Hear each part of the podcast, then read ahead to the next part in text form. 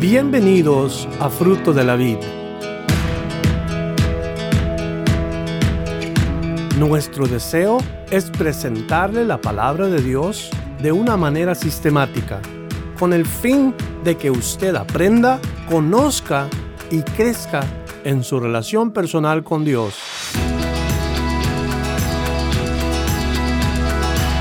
Esperamos que el mensaje de hoy bendiga su vida.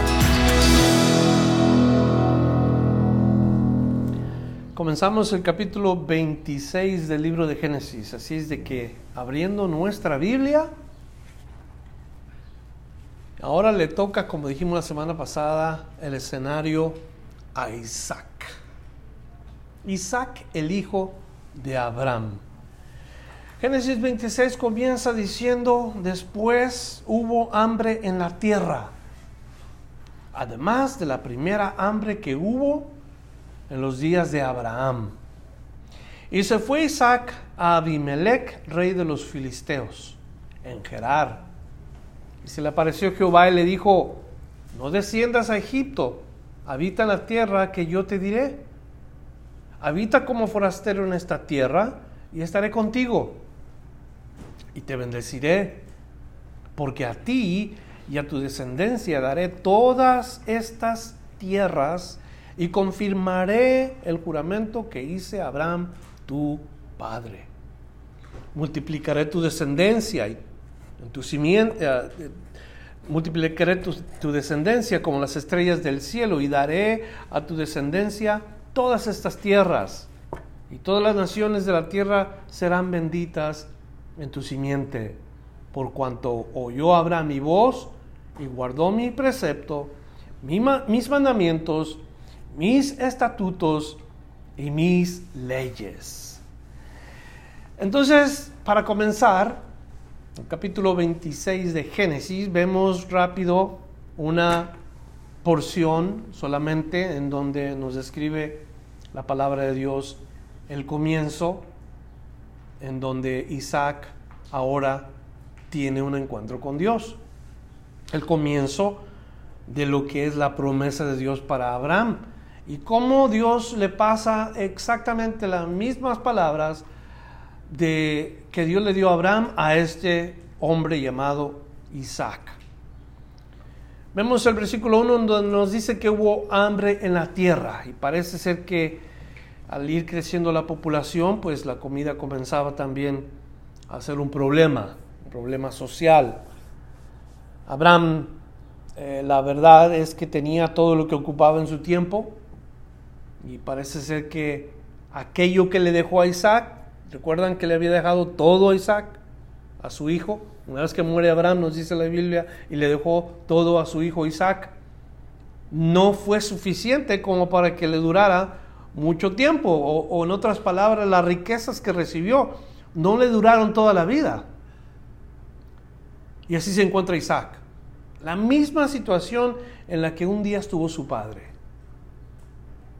Ahora, en lugar de Isaac ir y buscar la ayuda de Dios, en lugar de ir y ponerse a buscar el favor de Dios y la provisión de Dios, se va a un lugar para buscar la ayuda de los hombres.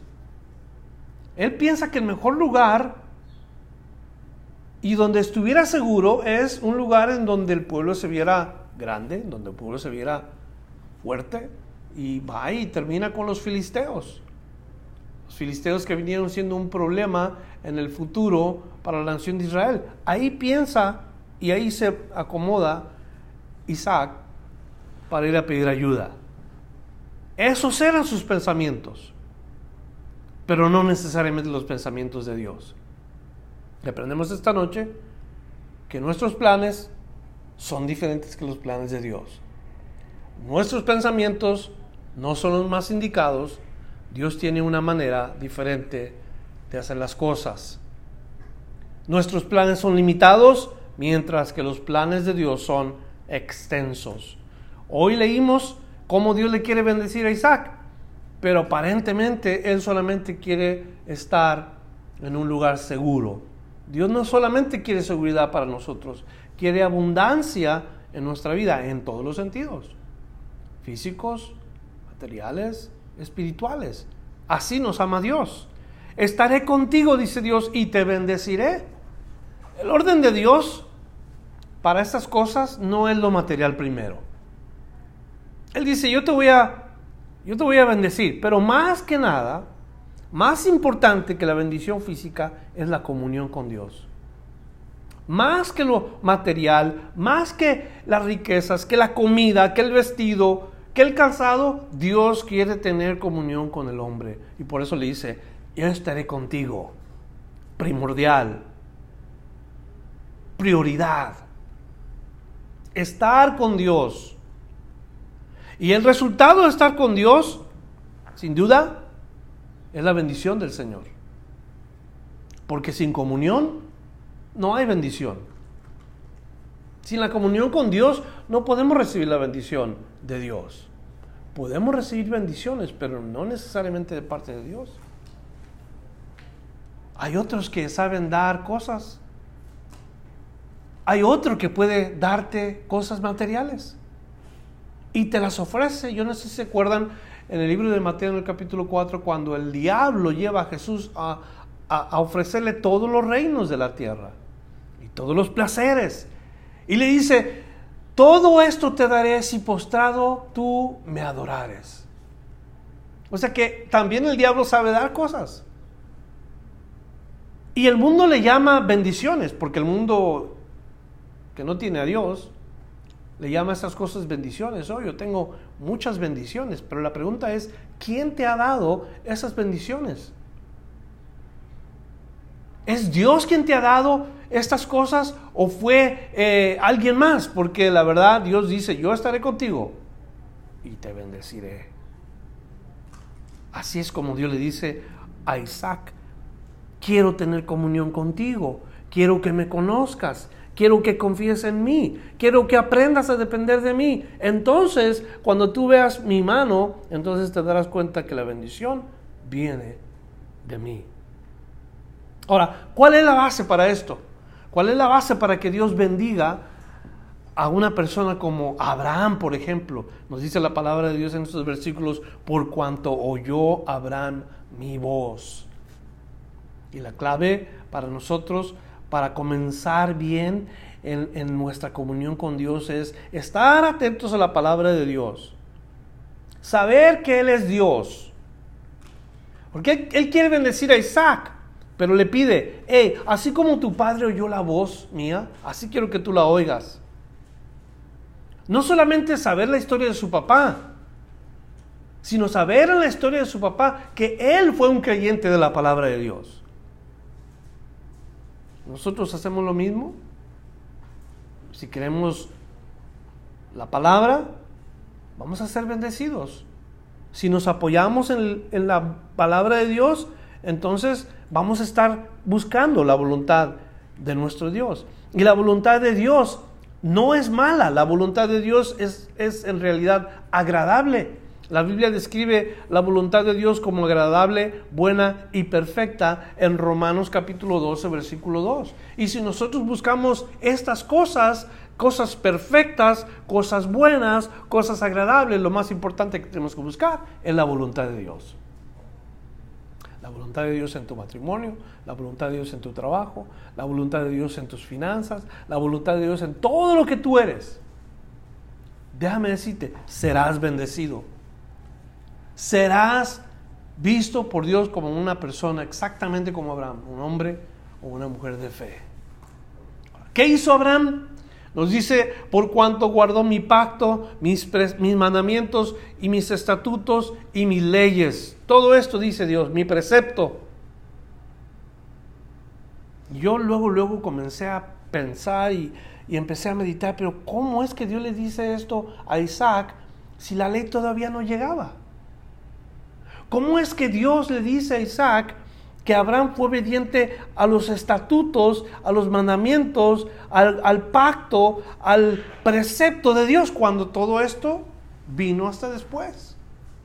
Los mandamientos, los estatutos, las leyes, vinieron muchos años después. Y esa fue mi pregunta, ¿cuáles preceptos? ¿Cuáles estatutos? ¿Cuáles leyes? Si la ley todavía no se había establecido, entonces el precepto y el mandamiento de Dios no necesariamente está refiriéndose al decálogo. Decálogo quiere decir diez. Diez leyes. No está refiriéndose la palabra de Dios a los diez mandamientos, sino a las órdenes que Dios le dio el día que lo llama. Esos son órdenes, mandamientos. Sal de la casa de tu padre a la tierra que yo te mostraré. Y obedeció a Abraham. Sacrifica a tu hijo en tal lugar. Ofrécelo en sacrificio a mí. Y Abraham va y hace eso. Y, entonces vemos nosotros que esas, esos preceptos, esos mandamientos, esos estatutos o esas inclusive uh, pactos o leyes, todo eso era la voz de Dios, todo eso era la palabra de Dios, las órdenes que Dios le dio a Abraham para que él se demostrara como un hombre de fe. Era una sombra de lo que había de venir. Eso quiere decir que si la ley iba a aparecer, todas las personas en este mundo debían de obedecer la ley de la misma manera que la obedeció Abraham. ¿Sabían ustedes que la ley es espiritual? ¿Ustedes sabían eso? La ley es espiritual. Dice la palabra de Dios que, que eso es lo que es la ley. La ley es espiritual. Las intenciones de la ley es para tratar con el hombre interno. No es solamente leyes para, para que vivamos mejor, aunque nos sirven para eso pero son para tratar con el espíritu del hombre. Son para tratar con el carácter interno del hombre. El hombre que miente, el hombre que roba, el hombre que adultera, el hombre que fornica, el hombre que levanta falsos testimonios, el que desobedece al padre y a la madre, los deshonra, el que tiene otros dioses. Para eso se dio la ley. Porque es espiritual. Porque la intención tiene en llevarnos a un lugar llevarnos a una persona. Cuando la ley está haciendo su trabajo y nos indica quiénes somos, está haciendo el trabajo perfecto para llevarnos a que tiene la solución. Y para llegar al que tiene la solución, hermanos, escúcheme, se necesita fe. Porque el fin de la ley es Cristo. Y cuando yo tengo mi fe en Dios, entonces al cumplir yo o al acercarme a, Dios de esta manera, entiendo que la ley es espiritual. Todas esas instrucciones que Dios le dio a Abraham eran una sombra de lo que había de venir. Cumple exactamente al pie de la letra y serás bendecido. Sigue la palabra de Dios, obedece la palabra de Dios y vas a ser engrandecido. Y ahí está igual la promesa de Dios para Isaac su hijo. Igualito. Entonces los versículos 1 al 5 nos comienza a decir ya la palabra de Dios acerca de Isaac.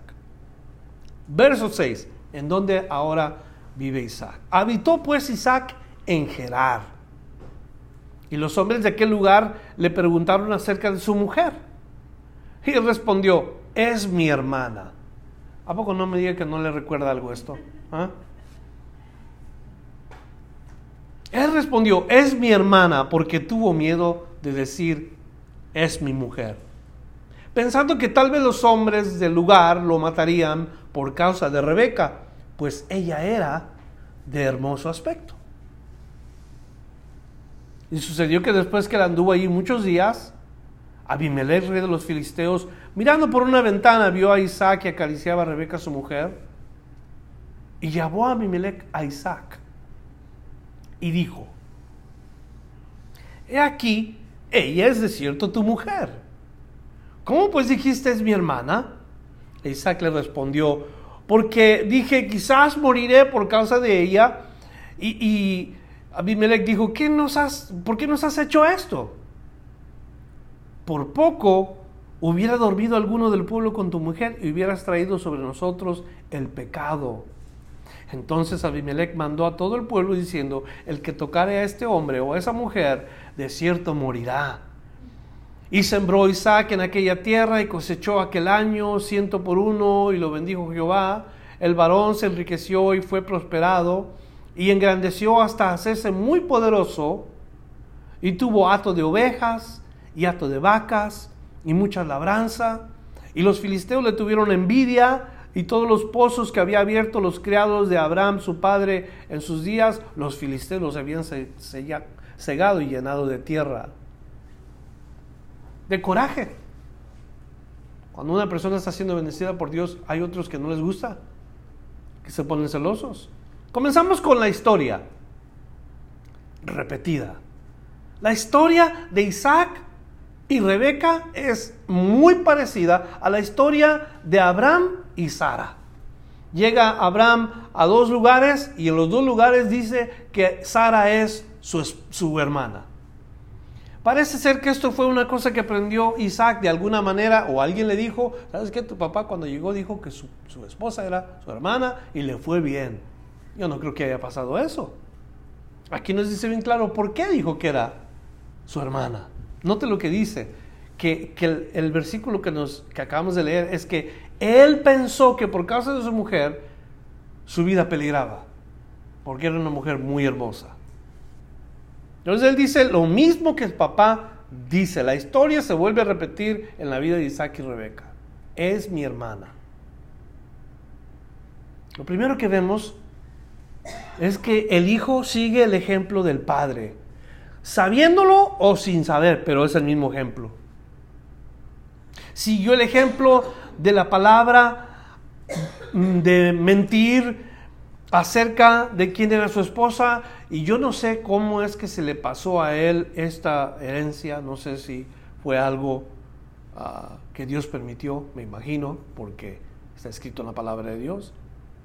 Es exactamente la misma reacción que tiene Abraham cuando llega a los lugares en donde dice que su hermana tiene miedo. No de cómo se parece la historia. Vemos la misma reacción que tuvo Abraham, sin mucha convicción acerca de la protección de Dios, aunque Dios ya le había dicho, yo te voy a bendecir. Mucha convicción o poca convicción de que Dios estuviera con él. Los dos hicieron lo mismo el momento del problema y ninguno de los dos recordaron lo que Dios les dijo. Ninguno de los dos se acordó, se acordó. Dios le había dicho que iba a estar al lado de ellos todo el tiempo. No sé si ustedes se acuerdan cuando en una ocasión Jesús está en el arca y está la tempestad en medio del mar. Los discípulos están desesperados y asustados porque las olas golpean, el viento golpea y, parece, parece que se va a acabar el mundo para ellos y comienzan a decir, Señor, Señor, despierta, no te, no te preocupas que perecemos. O sea, asustados, con miedo. O sea, las mismas cosas que estamos viendo en, en, Isaac, las mismas cosas que vimos en Abraham, aquí las vemos nosotros en la historia que yo les traigo con los discípulos del Señor. ¿Qué les dijo Jesús? Cuando Él dice calma y se calma todo en ese momento. Voltea y les dice, hombres de poca fe. Hombres de poca fe. ¿Qué está pasando con Isaac? Isaac en este momento es un hombre lleno de temor, con poca fe. Ahora, no lo vamos a juzgar porque a nosotros nos toca de vez en cuando nos llega a nosotros el que tenemos poca fe. O, nos llega a nosotros el que titubeamos, dudamos. Y cuando nosotros sentimos temor, nos inmovilizamos y quedamos sin hacer nada, sin llevar a cabo la voluntad de Dios. No nos deja pensar el temor, no nos deja actuar correctamente y al final se nos va la bendición. Porque así le pasó a Isaac. Así es como exactamente le pasó a Isaac. La palabra de Dios nos dice a nosotros que el verdadero amor echa fuera todo temor. El creyente hijo de Dios que sabe que su Padre Celestial está con él, no puede quedarse en el temor. Necesita salir de ahí. Lo primero que vemos entonces, que Isaac nos está dando un ejemplo pobre de fe en ese lugar. Ahí donde está. Por otra parte, note al incrédulo, Abimelech. Miramos con asombro lo que acabamos de leer, que un incrédulo piense más en el pecado que un creyente. Abimelech es un hombre que no es creyente, es un hombre que no es judío, y, él está preocupado que este, esta noticia o lo que acaba de ver vaya a causar en su reino una falta grave de pecado. Fíjese lo que acabamos de leer. Para mí esta enseñanza es bien importante. Si la gente me está mirando, yo me debo de preguntar qué tipo de convicción le estoy demostrando yo a la gente que tengo acerca del pecado. Otra vez voy a repetir eso. Si la gente me está mirando, necesito demostrar una convicción fuerte acerca del pecado. Particularmente cuando son incrédulos. Hmm. Me ayuda eso a meditar cómo es que yo veo el pecado en mi propia vida. ¿Qué pienso del pecado? ¿Sabes tú que todos los días el pecado te asedia? ¿Sabes tú que todos los días te espera la tentación cuando comienza un día nuevo? ¿Sabes tú que allá afuera están las cosas que están acechándote? El diablo con sus demonios está queriendo hacer caer a todos aquellos que dicen ser seguidores de Cristo. Les ofrece pecado, les ofrece cosas materiales, les ofrece riquezas, les ofrece placeres. Y todo esto tiene que ver o se relaciona con el pecado. El pecado nos asedia. Por eso la Biblia dice que el pecado nos asedia. Nos sale al encuentro. Nos está buscando. ¿Qué convicción nosotros vamos a dar con relación al pecado? Especialmente los incrédulos. Abimelech nos da una buena lección. Que Isaac no esté pensando que ha mentido y que se sienta fuera de lugar y que Abimelech diga, este hombre tenga convicción de pecado. Ahora, curioso porque nos dice los últimos versículos que Dios lo enriqueció y que Dios lo prosperó. ¿Qué significa esto? ¿Que acaso tenemos que mentir nosotros también? ¿Acaso tenemos que hacer lo mismo que, que hizo Isaac o lo mismo que hizo Abraham para que seamos bendecidos de esta manera? No olvidemos que las riquezas de este mundo perecen nuestro enfoque no son las riquezas. Aunque Dios nos las quiera dar, no son las riquezas nuestro enfoque. Nuestro enfoque es Dios. Lo material se acaba. La prueba es que Isaac estaba en un lugar donde había abundancia. Pero se le se tuvo que ir a este lugar porque se le acabó lo que tuvo.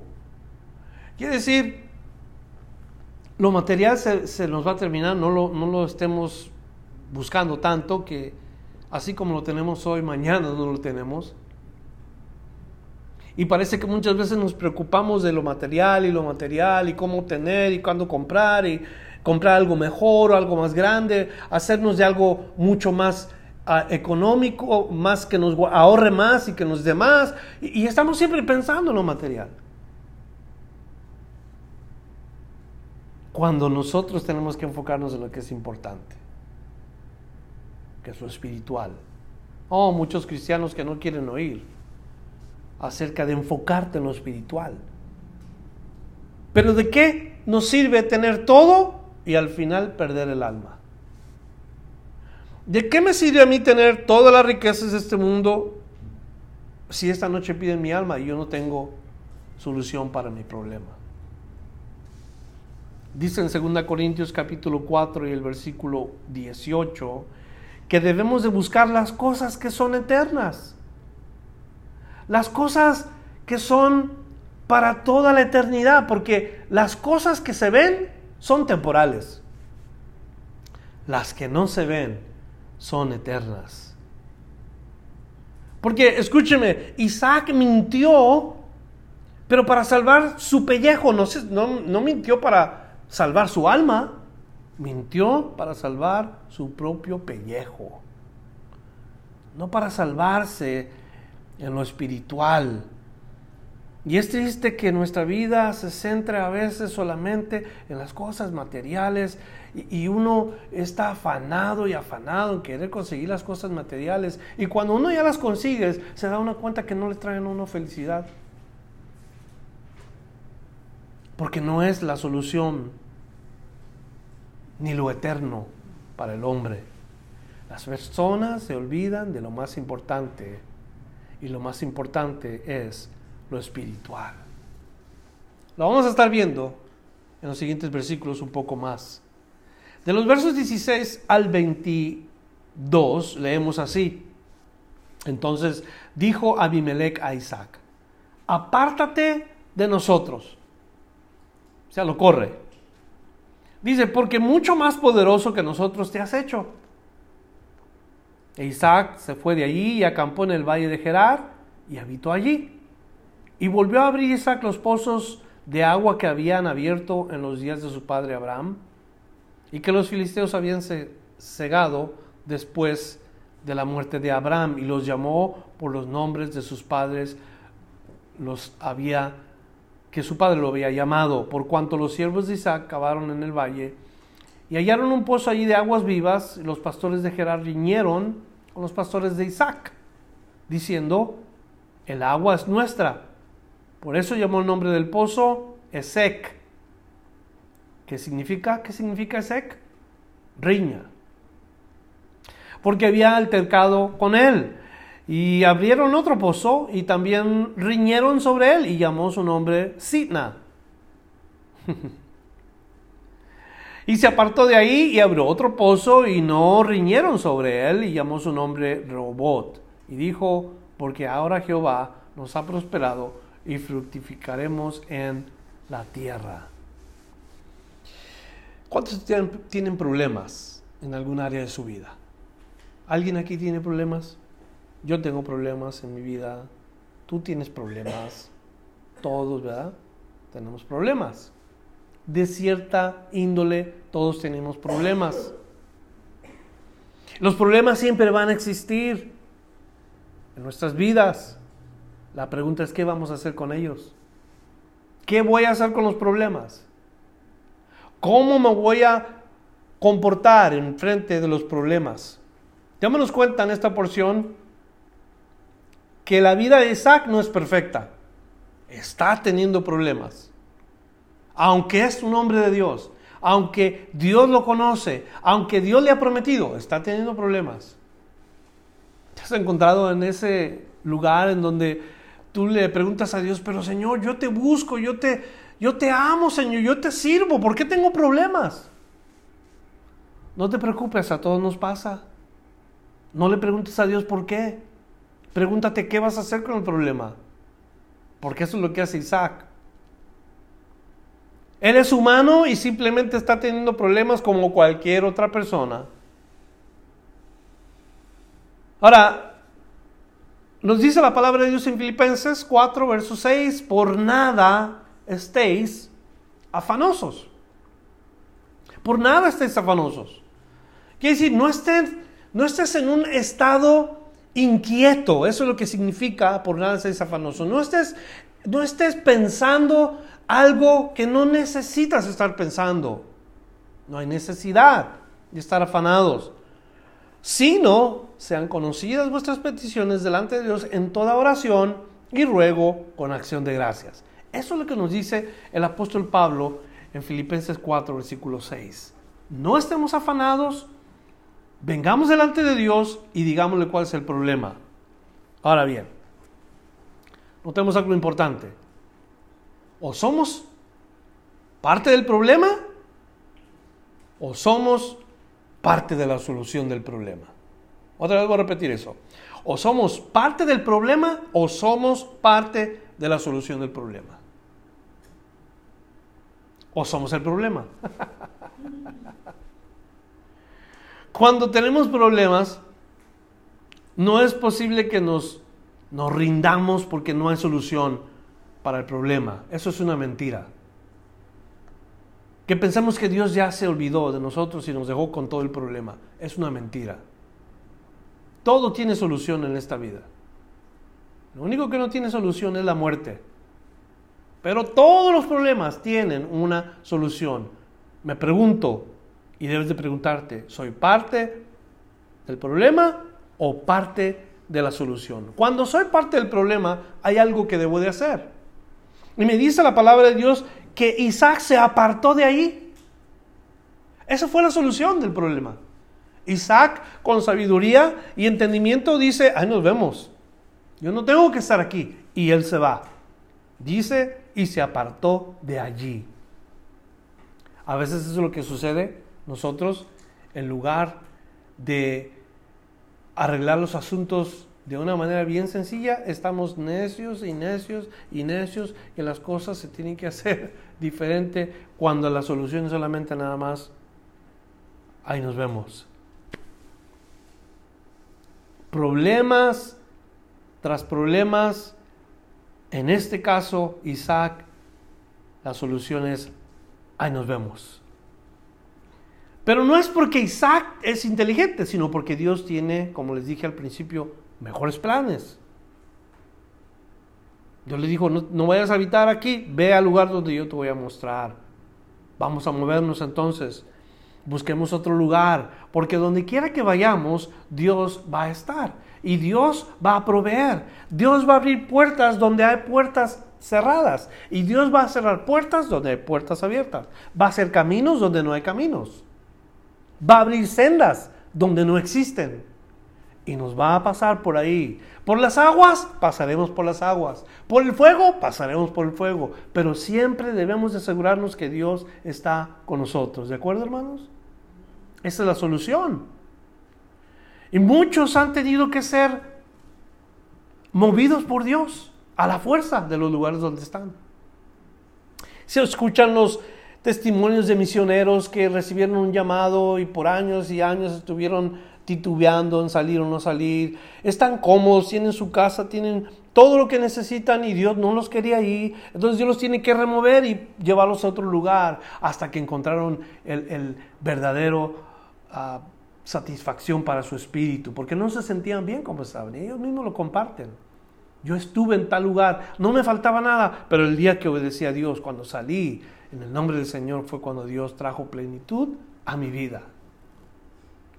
Dios los quiere sacar a los que le dicen Señor, los quiere sacar de su conforte. Tú le llamas Señor a Dios, tú le dices, tú eres mi Señor, Dios te va a sacar de tu conforte. Porque no quiere que estés a gusto. Él te quiere desagusto más cuando se trata de servirle. Te vas a dar cuenta cuando comienzas a servirle que no es tan suave. Hay pruebas. Hay incomodidades. Si no me crees, pregúntale a Pablo el apóstol. ¿Cuál fue la vida del apóstol Pablo cuando comenzó a servir a Cristo? Ni una sola vez oímos que él decía, y yo tengo mis lujos y comodidades y las tengo que dejar. Él sabía lo que era tener mucho, pero también sabía lo que era tener poco por causa de Cristo. Entonces Dios mueve a Isaac de la comodidad, lo lleva a otro lugar, porque Dios es el que le tiene que proveer, Dios lo tiene que llevar, Dios lo va a prosperar. No con mentiras, sino con la mano de Dios. Y la verdad es que ni sabía exactamente Isaac lo que iba a suceder. Entonces, hasta ese versículo nos dice bien claro la palabra de Dios. Hay que confiar en Él, hay que confiar en el Señor. Porque hasta de nuestra confort nos puede sacar, de, nuestra, de nuestro lugar de, de estar a gusto nos puede sacar el Señor. ¿Están listos para ir a África? ¿Para ir a, lugares donde está difícil vivir? Hay muchos que han tomado ese paso de fe y de obediencia y ahí están sufriendo y batallando sirviendo al Señor. Verso 23, y de allí subió a Berseba, y se le apareció Jehová aquella noche y le dijo, yo soy el Dios de Abraham tu padre. No temas, porque yo estoy contigo. Te bendeciré y te multiplicaré tu descendencia por amor a Abraham mi siervo. Y edificó allí un altar, e invocó el nombre de Jehová y plantó allí su tienda y abrieron ahí los siervos de Isaac un pozo. Ahora, la primera parte cuando él miente que, su, que Rebeca es su hermana, pues aprendió quién sabe cómo, de qué manera, ahora está imitando algo honorable de su padre. Ahora está llevando a cabo algo que Abraham también hizo. Edificar altares, invocar el nombre de Jehová. Si bien dijimos, ¿cómo es que heredó aquello de mentir que su esposa era mujer? Note ahora lo que demuestra Isaac. Aprendió también algunas cosas buenas. Sin duda se oía del testimonio de Abraham como un hombre de fe que edificaba altares a Jehová su Dios. Esto es lo que hizo Abraham y esto es lo que ahora hace el Hijo. Pregúntate, varón que estás aquí, aquellas cosas que, que tú crees que tu hijo puede aprender de ti, buenas. Orar, ser un hombre de oración, ser un hombre de devoción, ser un hombre de palabra. O sea, ¿qué te puede imitar tu hijo a ti? En lo personal yo pienso que estas cosas espirituales son las más importantes que deberíamos de, estar pensando acerca de nuestros hijos. Cuando tú los tengas o cuando Dios te los dé, haz nota de que es más importante preocuparte por lo espiritual de tus hijos que por ninguna otra cosa. Digo esto porque hay padres que se preocupan por lo material, por la carrera, por los estudios, se preocupan por porque sean buenos ciudadanos, porque tengan su casa, y todo esto es bueno, pero no es lo más importante. Y no es lo más importante porque hay padres que no les importa cómo vivan con tal de que tengan su carrera. No importa lo que hagan con tal de que tengan un estudio. Sean alguien productible o produ, ¿cómo se dice? Productivo en la sociedad. Alguien productivo. ¿Qué acerca de lo interno? ¿Qué acerca del corazón perverso y malvado del hombre? Los papás se enfocan tanto en que, ay, mi hijo tan bueno, tan estudioso, mi hijo tan, tan inteligente, mi hija tan trabajadora y tan, tan buenos. y la verdad, les digo yo, que los hijos nos describe la palabra de Dios como malos. A los padres los describe la palabra de Dios como malos. Naturaleza pecaminosa. Aquí Isaac nos da una demostración, aprendió algo bueno de su papá, pero ¿qué cuando los papás ni se preocupan por lo espiritual y, ni siquiera saben lo que andan haciendo los hijos? Verso 26 de Abimelech vino a él desde Gerar y a Usat, amigo suyo, y Ficol, capitán de su ejército, les dijo Isaac, ¿por qué venís a mí? Pues que me has, pues me, pues que me habéis aborrecido y me echasteis de entre vosotros. Y ellos respondieron, hemos visto que Jehová está contigo. Si pueden subrayar en su Biblia, eso sería bueno. Hemos visto que Jehová está contigo. Y dijimos, hay ahora juramento entre nosotros, entre tú y nosotros, y haremos pacto contigo. Que no nos hagas mal como nosotros no te hemos tocado. Y como solamente te hemos hecho bien y te enviamos en paz. Tú eres ahora bendito de Jehová. Entonces él hizo banquete y comieron y bebieron y se levantaron de madrugada y juraron el uno al otro e Isaac los despidió. Perdón. Y ellos se despidieron de él en paz. En aquel día sucedió que vinieron los criados de Isaac y dieron las nuevas acerca del pozo que habían abierto. Y le dijeron, hemos hallado agua. Y lo llamó Seba. Por esta causa, el nombre de aquella ciudad es Berseba hasta este día. El punto más importante de estos versículos, porque no vamos a atorarnos en todos los versos, es el que ellos reconocen que han visto que Dios está con este hombre. Ese es el punto importante. Y qué hermoso testimonio de un hombre o de una mujer que sean reconocidos así. Que Dios está contigo. Se ve que Dios está contigo. Se nota la presencia de Dios en tu vida.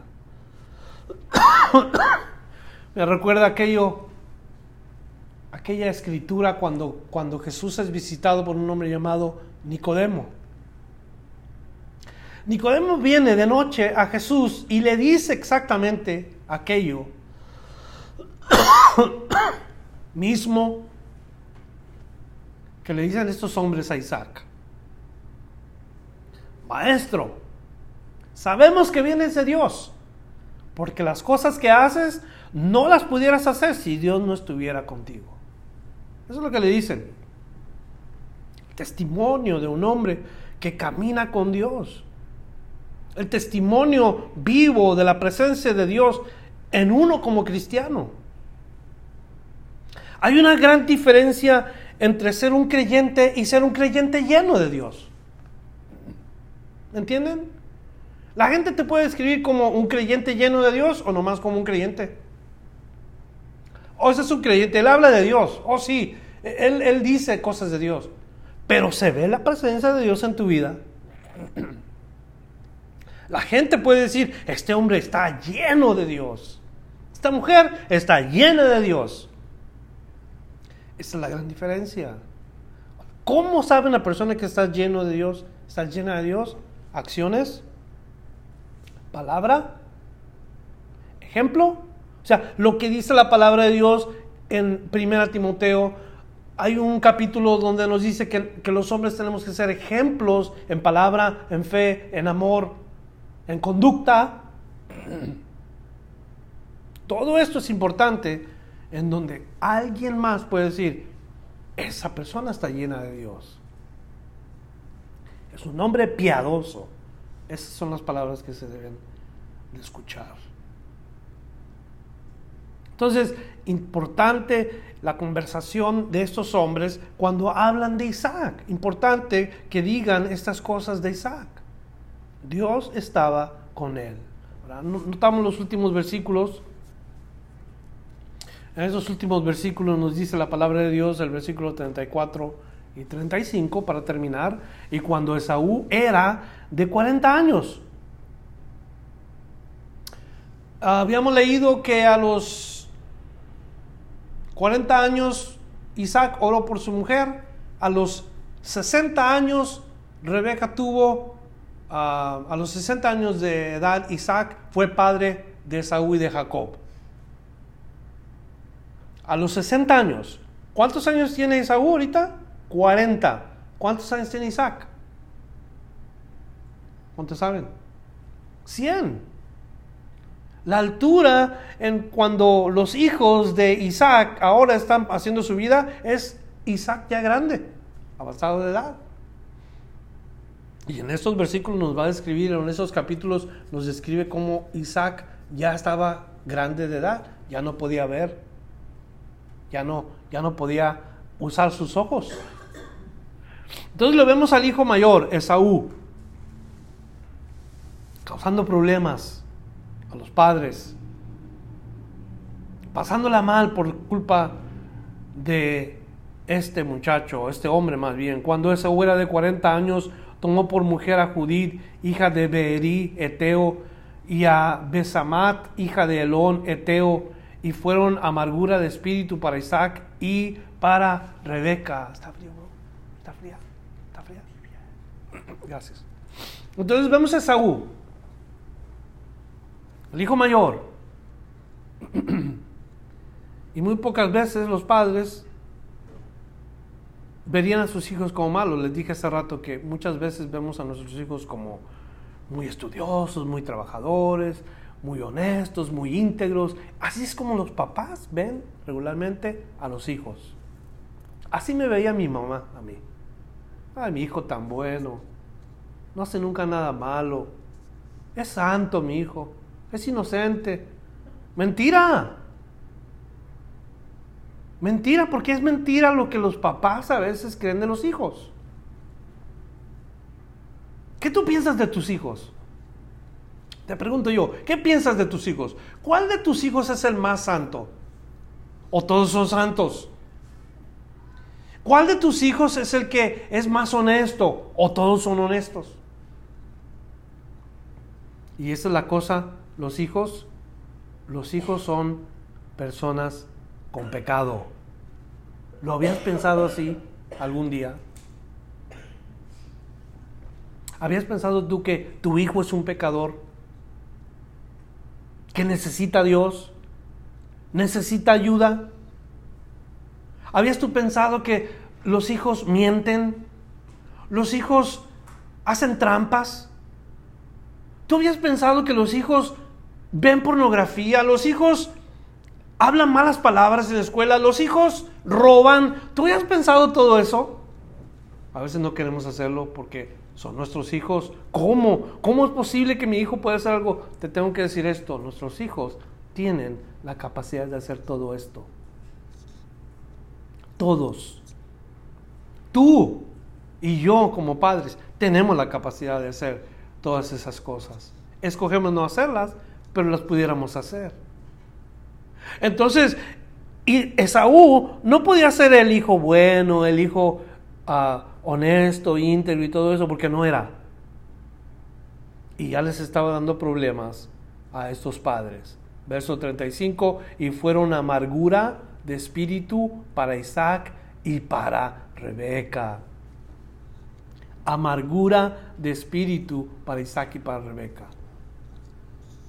Si te sientes culpable hoy de que tu papá y tu mamá hayan pasado por amargura de espíritu, no estás solo, no estás sola.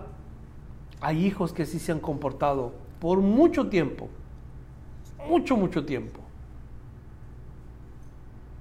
Pero para no dejar las cosas así, debemos, yo creo, ir delante de Dios y pedir a Dios por nuestros hijos que son personas pecadoras.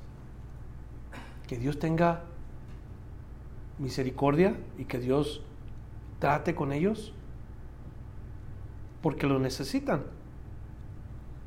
¿Son capaces de hacer maldades? ¿Son personas que piensan mal? Son personas que dan problemas a sus padres, los hijos. No sé triste, hermana. Cristo Nuestros hijos tienen una solución. Esa solución no es el papá, no es la mamá. Esa solución es Dios. Entonces, lo que acabamos de leer en todo el capítulo si hay algo que nos vamos a llevar a casa, es que debemos de, llevar a nuestros hijos delante de Dios en oración por sus capacidades inclinadas hacia el mal. Hubo un hombre en el Antiguo Testamento llamado Job. Él no solamente oraba, él ofrecía holocaustos por sus hijos.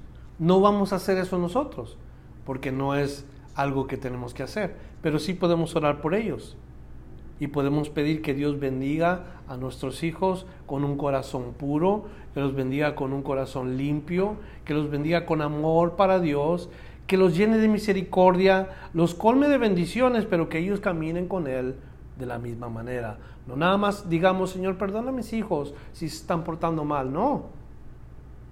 Pidamos que Dios traiga convicción a sus vidas, que Dios trate con ellos, que los discipline si es necesario si viven mal, van a pagar las consecuencias. Porque aunque Job ofrecía holocaustos por sus hijos, ¿qué le pasó a los hijos? Murieron. Entonces nosotros, para que no veamos consecuencias en nuestros hijos, cuando menos que no seamos responsables por las consecuencias de nuestros hijos, oremos por ellos. Pidamos a Dios por ellos. Recordemos que así debe ser la cosa delante de Dios. Dice que todos ustedes que tienen hijos, vamos a orar por ellos hoy. Y vamos a pedir que el Señor alcance a todos estos hijos nuestros para que sean un ejemplo. Estamos con Esaú, terminamos con Esaú. Para la semana que viene vamos a hablar de Esaú, de Jacob y, tal vez unos cuatro, cinco o seis capítulos seguidos vamos a hablar de estos dos ah, hombres cómo es que se comportaron en la vida. Vamos a orar juntos, por favor, por nuestros hijos. Padre, te pedimos en nombre de Jesús por cada uno de nuestros hijos. Aquellos que son mayores de edad, que ya responden a ti, Señor. Eh, tú sabes qué es lo que están haciendo, tú sabes cómo se comportan. Solamente pedimos que tengas piedad y misericordia si es que viven fuera del lugar. Trae a ellos convicción, porque nosotros hemos sembrado semillas. Tu palabra dice que si nosotros instruimos al niño en su carrera, aun cuando fuere viejo, no se apartará de ella. Y creemos que esa semilla, Señor, todavía está ahí. Quizás está escondido, pero ahí está, Señor. Tráeles a memoria aquello que aprendieron. Si nuestros hijos están creciendo, Señor, ayúdanos a dirigirlos con, con la vara de la corrección, con, con amor, con disciplina de Dios y puedan aprender la hermosa bendición de caminar contigo. Oramos por padres que tengan esas convicciones bien fuertes, que no sigan el ejemplo de los padres quienes instruyeron cosas que ni siquiera eran basadas en la palabra de Dios, como nosotros, que aprendimos cosas en la religión, pero que ahora como cristianos podemos ver la diferencia. Queremos que nuestros hijos, nuestros nietos, los hijos de nuestros hijos, los hijos de nuestros nietos, conozcan al Dios, creador de todas las cosas, y tengan una vida totalmente diferente. Señor, ayúdanos a orar por ellos, a pedir por ellos y que tu nombre sea glorificado en cada una de las vidas de, estos hijos, de estos nietos. Te alabamos Señor, te damos gracias por un capítulo más que estudiamos esta noche. Prepáranos para el próximo miércoles que estudiemos el capítulo 27 y ayúdanos a estar abiertos con nuestro corazón dispuesto. Lo pedimos en el nombre de Jesús. Amén. Gracias por escuchar la enseñanza de hoy. Visítenos en frutodelavid.com para escuchar más mensajes, para obtener las notas del estudio y para comunicarse con nosotros. Que Dios le bendiga abundantemente.